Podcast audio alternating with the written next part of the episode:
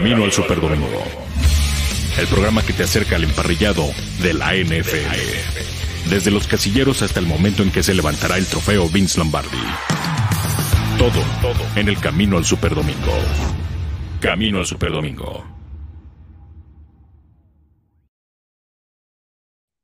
Hola, ¿qué tal? ¿Cómo están? Bienvenidos a este Camino al Superdomingo de lunes. Eh, los días lunes son distintos desde que hay NFL, no es como los días normales eh, en cualquier otro mes calendario en el cual, pues no hay NFL, la verdad es que uno llega cuando estamos en la época del todo americano, los lunes tienen un sabor distinto porque por supuesto que hay Monday, como diría el buen eh, John Sutcliffe, espero que no se enoje porque le... Monday Night Football, ay, Monday Night Football, es emocionante.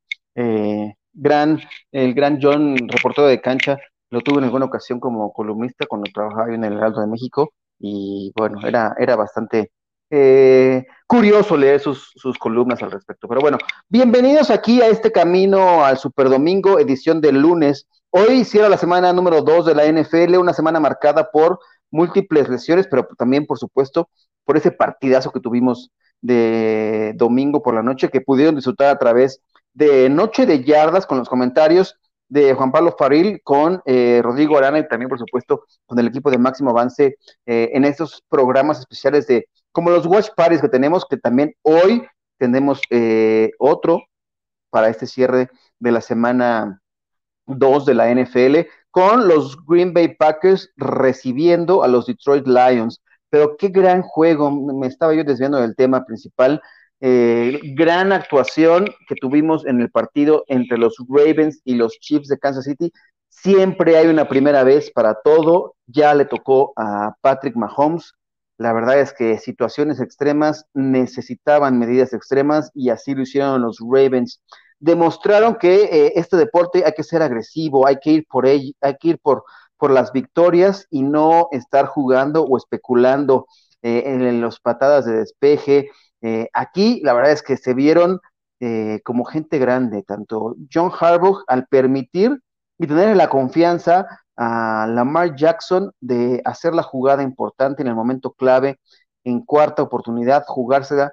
La verdad es que eh, entregarle el balón a la ofensiva de los Kansas City Chiefs con un punto de diferencia en el marcador era como darse un balazo en el pie, así lo entendieron por supuesto, Lamar Jackson sabía que tenía, era el momento de, ir por todas, tenía la confianza y además sus compañeros le, retribuyeron con grandes bloqueos. Fue una actuación, eh, yo diría, memorable.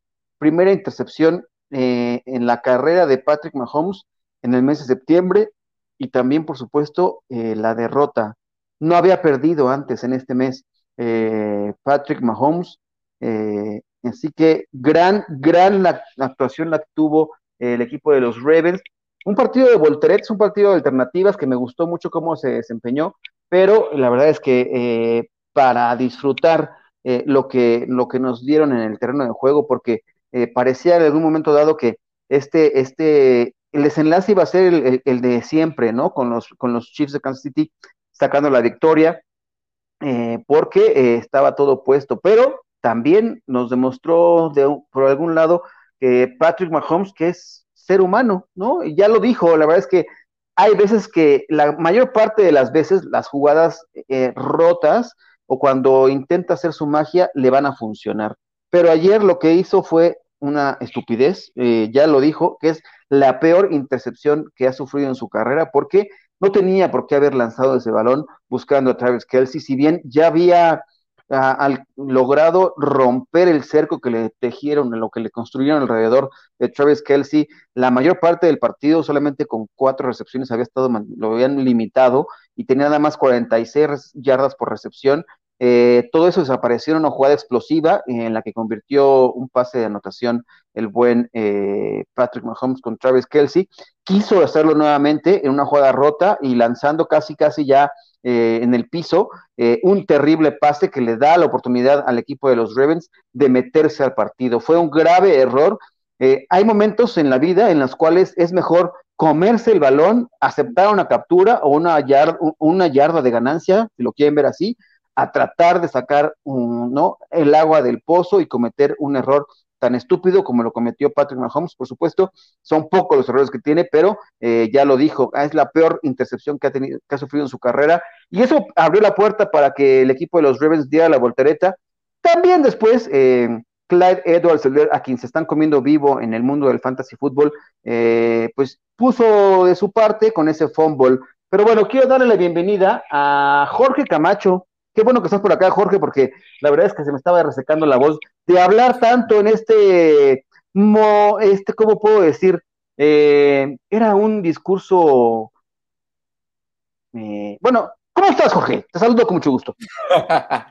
¿Qué onda? ¿Cómo estás? Sacando, sacándome las greñas también después de esta, el juego de Chargers contra los Cowboys también es un tema que uh, frustrante para el equipo de Los Ángeles después de 12 pañuelos y tres pañuelos clave en las cuales Justin Herbert había hecho su jale para lograr uno, eh, una gran jugada de 40 yardas, creo, en el pase, y las otras dos que fueron en las diagonales.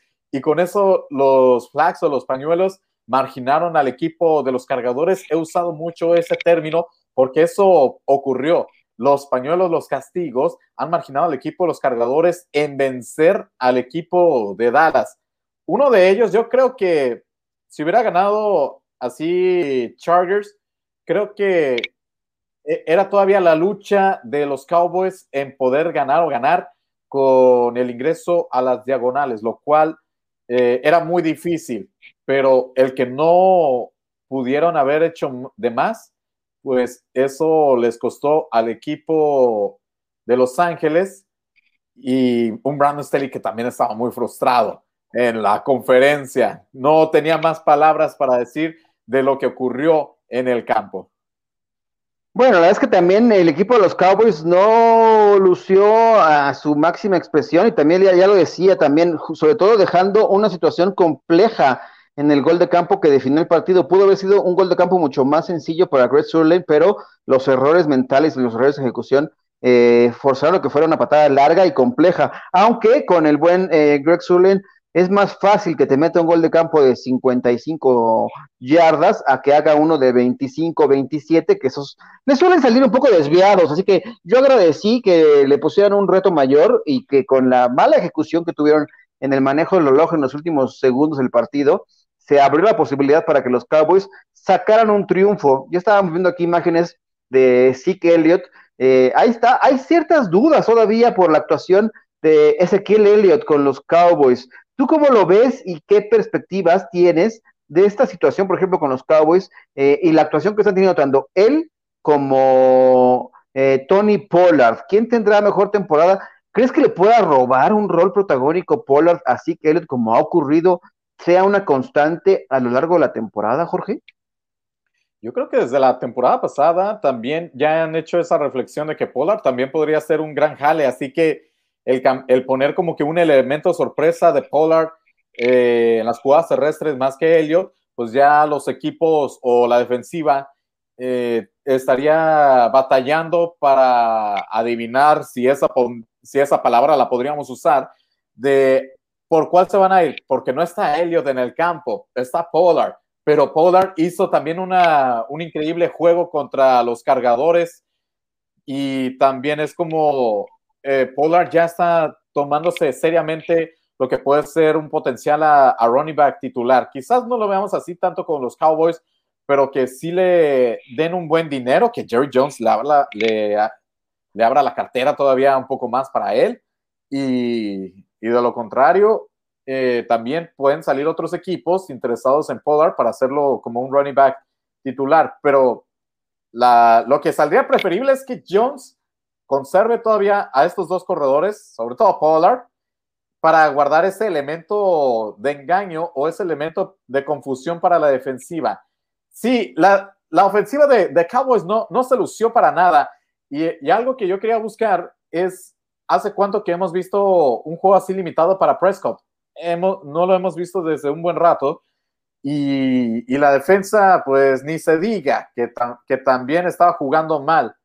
Eh, pero el problema, reitero, fue los pañuelos a la ofensiva de Los Ángeles, que sí, los, que sí les costaron, que sí los hicieron retroceder más yardas, les anularon, les anularon dos touchdowns. En el, el enlace a Parham, el pase también a Cook, que fue el shift legal. Eh, todo eso, por supuesto, le costó a, a, Chargers y se salvó Cowboys. Creo que esa es la, la otra forma de decirlo. Cowboys se salvó de una victoria rotunda de los cargadores. Bueno, eh, vamos a también a saludar a la gente que se está conectando con nosotros, Jorge, porque también tenemos algunos mensajes, agradecerles eh, el que hayan tenido un poco de paciencia, porque habíamos tenido un poco de problemas técnicos. Los fierros no tienen palabra de honor y por eso nos atrasamos un poquito en eh, arrancar el programa de hoy, pero aquí estamos. Y saludar, por supuesto, a Manuel Calle, dice, hola chicos, ayer vi el partido de los Ravens y Chiefs, ha sido un partido duro y parejo, pero Ravens fue superior a su rival, pero los Chiefs tuvo la primera derrota de esta temporada eh, en, el que se trabaja. Pues sí, así está la situación. La verdad es que se plantaron y también eh, dieron los, los, como las oportunidades para que los Ravens aprovecharan, ¿no? Los errores, el fumble de Clyde Edwards Seller, por supuesto, la intercepción. Cuando sufres, eh, estás en desventaja en los intercambios de balón, las probabilidades para que pierdas un partido van creciendo y así le ocurrió más la gran decisión y determinación que tuvo el equipo de los Ravens para jugársela en cuarta. ¿Qué te pareció esa decisión de jugarla en cuarta y, y, sentenciar de este modo el partido a Tijor? Sí, es que fue la audacia también para Harvard y los memes que salieron por decir que salió grande ya para, o salió muy grande también esta decisión. Sí, sí era bueno hacerlo todavía en esas circunstancias. Aparte, aparte abuelo, estás apenas en el arranque de la temporada. Creo que todavía vale hacer ese tipo de, jugadas, el irte por todo. los momentos de irte a la segura es cuando, no sé, que te dependa ya el, pase a, los playoffs, pase a siguiente ronda durante los playoffs, pero este fue, ese fue un buen momento para que se aprovechara, se hiciera esta creatividad, se, se armaran de valor, porque es decir, esa apenas, esa pudo haber sido como que quizás la segunda derrota o no, pero Baltimore de todas maneras puede salir de, de los embrollos, mientras que a Chiefs, pues le salió como que traumado la derrota, porque hace tiempo que no se ha visto a Chiefs cayendo en el mes patrio.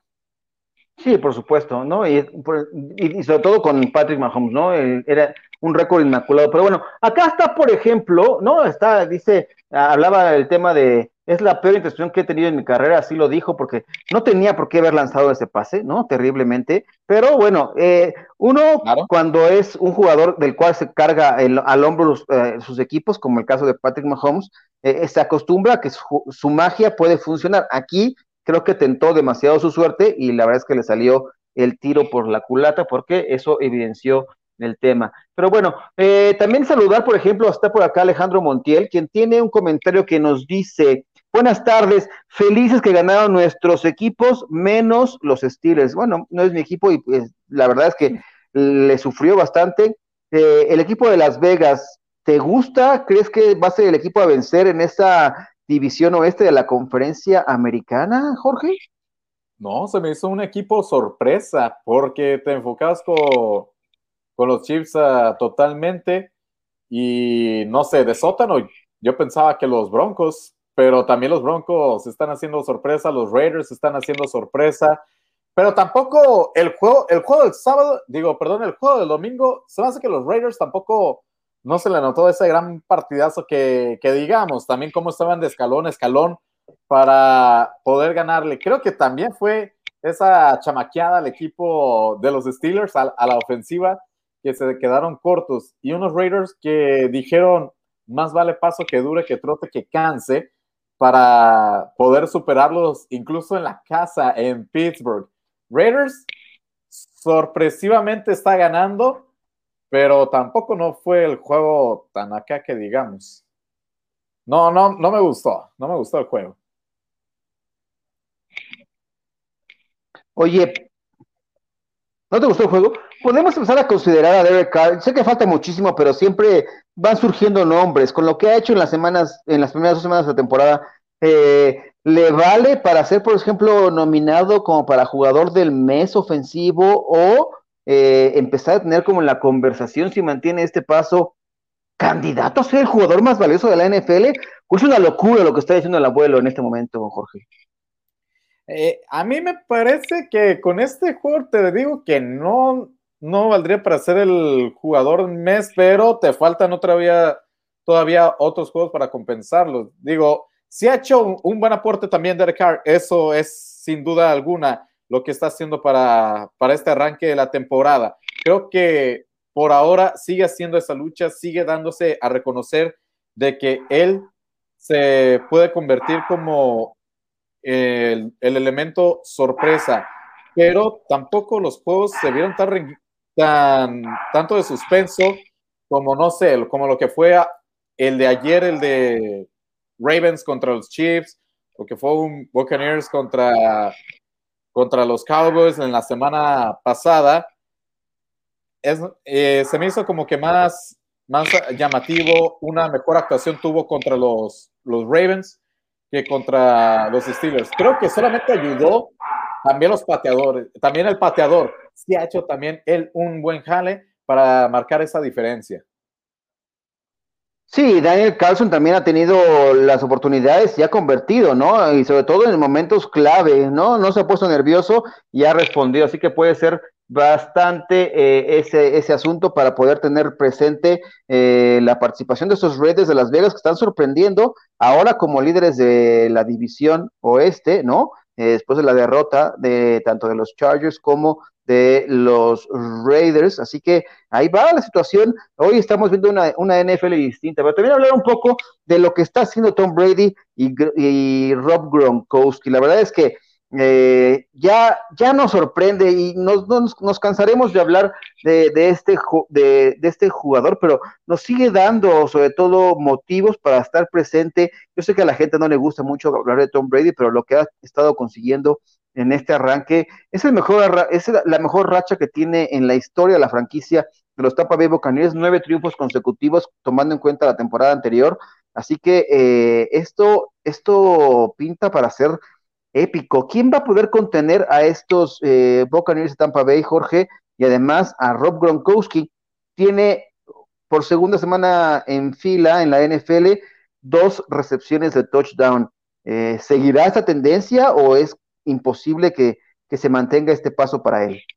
No, sí siento, ahora con Tom Brady, sí siento que va a continuar esa, esa racha. Si antes estábamos pensando el año pasado bueno, a ver qué tal el proyecto de Tom Brady, a ver qué tan lejos los lleva, mínimo playoffs o algo, y que nos dan hasta, nos presumen hasta el anillo de Super Bowl ya el equipo de Buccaneers con el proyecto de Brady. Así que solamente te queda pensar, bueno, a ver qué pasa, pero nunca, nunca nos va a llegar por la mente o nunca me va a llegar por mi mente que hasta ahí se le va a acabar ya esa magia a Tom Brady y es menos con el equipo de los Buccaneers. Oye, con esto además, Tom Brady llegó a 35 partidos con por lo menos cuatro pases de anotación. Está empatado con su gran amigo Peyton Manning, que en 35 juegos, para ser el segundo con más eh, cantidad de partidos con este, con este eh, tipo de, touchdowns, solamente detrás de los 37 que consiguió eh, Drew Brees. Además, con el tema de la pareja que hace con Rob Gronkowski, se está metiendo también en, la historia de la NFL. Estos, eh, el combo está haciendo maravillas. Gronkowski tiene 19 eh, partidos en su carrera con al menos dos recepciones de anotación. Ya pasó a Tony González, quien tuvo 18 en su carrera para el segundo mayor, la, mayor cantidad de puntos para alas cerradas con esta cantidad, solamente detrás de te va a sonar este nombre que te voy a poner por aquí. Antonio Gates tuvo 21 juegos eh, como el mayor, así que eh, la dupla Gronk con Tom Brady, que ya ha amenazado con, ya puso la cifra en los 50. No ve tan complicado llegar a jugar en la NFL hasta los 50 años. ¿Lo quieres ver hasta los 50, Jorge? No lo quiero ver, esa es la cuestión. O sea, nadie, nadie quiere ver más a, Tom Brady campeón, pero ya parece inevitable. Es, eso, eso deja como el dilema. Es difícil ya detener a, a Tom Brady, pero también es muy difícil volver a ver eso en la, en la NFL. Yo, yo digo, para, para aquellos que, que también este, son como haters de Tom Brady, yo tengo esos días en que lo odio, pero me gusta ver ese momento histórico que está pasando el fútbol americano gracias a este coreback.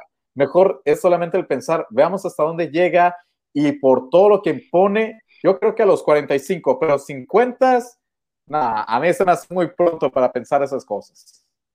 Sí, ya, por favor. Y por acá me mencionaba Indira, dice, señor Alonso, se ve muy navideño, este, y hasta rejuvenecido. Lo que hacen los triunfos de los Cowboys, la verdad es que sí, eh, me quité unos años de encima. Traje dulces para compartir, todavía no, todavía no es época de compartir dulces, pero bueno, estamos por acá y nos decía también Manuel Calle, eh, ¿viste los cinco pases de Tom Brady? Ya, lo estamos comentando, tienes toda razón. Qué gran actuación tiene este muchacho. Es, ¿Qué digo, muchacho? Este, este casi casi abuelo como yo, también dice por acá, Migi dice, máximo avance, pero sería perfecta esa temporada del año con la Liga Mayor, aguante Águilas Blancas, bueno, también estamos esperando que ya eh, la situación lo permita para que podamos tener también fútbol americano en nuestro país. Dice Indira, no he podido ver los highlights de Ravens, si hoy termino temprano los busco. Ve, búscalos, la verdad es que vale la pena el partido, ve la repetición, ha sido un gran encuentro, eh, si tienes Game Pass, por supuesto lo puedes ver ahí para que tengas eh, cómo fue, es la fórmula para poder tener eh, y poder derrotar. Aunque lo importante no es derrotar a estos Ravens en septiembre, ¿no, Jorge? Lo importante es tener la fórmula para hacerlo en diciembre o ya entrado el mes de enero con el frío, ¿no? Sí, claro, las travesuras más importantes son las de diciembre, la recta final de, la temporada. Por ahora, nada cuesta porque todos pueden tener el mismo récord, algunos un 2-0, 1-1, 0-2, hasta no te parece crítico. Más bien, preocúpate cuando ya sea los primeros cuatro juegos los que ya pasaron, ¿eh? Correcto, y vamos a seguir por acá. Eh, bueno, lo decía el buen Alejandro, eh, por fin perdió Mahomes en septiembre. Sí, no había perdido, estaba inmaculado. Parece que le gustaba celebrar como el grito eh, Viva México. Él lo hacía, ¿no? Exactamente. Qué sorpresa el dúo de Brady Gronkowski. Estoy sorprendido con las jugadas que hizo ayer. Que sigan así con mi campeón. Aja, baraja. ¿Qué no tú le ibas a otro equipo, Manuel Calle? Pero bueno, está bien, se vale subirse al tren eh, o al barco pirata de los Buccaneers, este, eh, pero bueno. Oye, vamos a invitarlos también para esta noche, eh, tendremos Noche de Yardas, este, ay, déjame quito acá, por, ah, ya lo quito la producción. Eres maravillosa, gracias, Paulette. Detroit Lions contra Green Bay Packers, Noche de Yardas, hoy los esperamos siete y cuarto de la noche. Vamos a acabar este programa eh, ya próximamente. Tenemos un par de temas más por acá, pero para que se puedan ir preparando para Noche de Yardas. Tenemos sorpresas. Hay un, tenemos ahí Pinnacle, nos permite también estar eh, regalando yo No sé si para este eh, también tendremos la promoción, pero síganos en las redes sociales de Máximo Avance y sobre todo en nuestro canal de YouTube y la comunidad para poder estar comentando eh, las tendencias, lo que rodea eh, al mundo de la NFL, los partidos, las apuestas, qué puede ocurrir, además de tener comentarios, sobre todo tenerlos a ustedes eh, como nuestros invitados especiales, dando seguimiento a este partido de lunes por la noche. ¿Qué esperas tú del juego de Monday Night Football entre Detroit y Green Bay? ¿Crees que Green Bay se pueda quitar el estigma, la pesadilla que fue la semana pasada o está en riesgo? de perder por primera vez. Eh, Aaron Rodgers no pierde contra los eh, Detroit Lions eh, en, en, Lambeau Field, tiene marca de 8-0. ¿Crees que puede llegar a tener marca de nuevo 0, Jorge? No creo, pero el problema es que ya es decisión de él. ¿Te acuerdas también cómo estuvo jugando la semana pasada? Creo que todos se agüitaron para ver que lo hayan elegido en el Fantasy, que no te dio tantos puntos que, digamos, y, que te preocupa eh, que está, está su noticia de que ya van a ser las últimas con, los Packers, o, o, si quiere jugar con ganas para un Super Bowl más, o simplemente es como que ya, ya di lo que quería y solamente voy a voy a lanzar el balón, no me importa si no le va a caer al receptor. E, ese es el problema con el equipo de Green Bay. La, el tema, el tema, el panorama que ponen con Rogers, que eso los hace a, los Packers fans como distraerse del juego en general. Es solamente hablar de, de Rogers y se va a poner las pilas. Y también es como que contra Lions, pues Lions también sí hizo un espanto al San Francisco la semana pasada. Sí, pero me parece que más fue por, eh, se relajaron los, los 49 y abrieron la puerta para que acortaran un poco la diferencia, pero le pusieron un poco de, interés a ese juego. Eh, vamos a hablar también un poco de la gran actuación que tuvo Derrick Henry, porque después de que había decepcionado en la semana 1, Derrick Henry eh, está en una compañía de lujo. Después de la gran actuación que tuvo contra los Seattle Seahawks, superó las 180 yardas por la vía terrestre. La verdad es que lo que hizo eh, es, es monstruoso. Totalizó 237 yardas desde la línea de golpeo, 182 por acarreos, 55 por la vía de la recepción. Es su mejor juego eh, por la vía aérea, ¿no? Con la cantidad de targets no nos, no nos tenía acostumbrado a este rol eh, Derrick Henry. Y ahora, nada más y nada menos, te voy a decir unos nombres a ver si te suenan estos. Eh, en compañía de quien está ahora, porque se convirtió, es el cuarto jugador en la historia de la NFL con 10 juegos, con al menos 150 yardas y dos eh, touchdowns por la vía terrestre. Está en compañía de legendarios jugadores como eh, Jim Brown, la Damian Tomlinson. Jim Brown es el líder con estas estadísticas, 13 juegos con más de 150 yardas y dos touchdowns. La Daniel Tomlinson, 12 partidos, y Barry Sanders tuvo en su carrera 10, una carrera agotada por eh, un equipo tan malo como el equipo de los Detroit Lions, teniendo una figura como él. ¿Qué te parece la compañía en la que está ahora eh, Derrick Henry después de la gran actuación que tuvo ayer?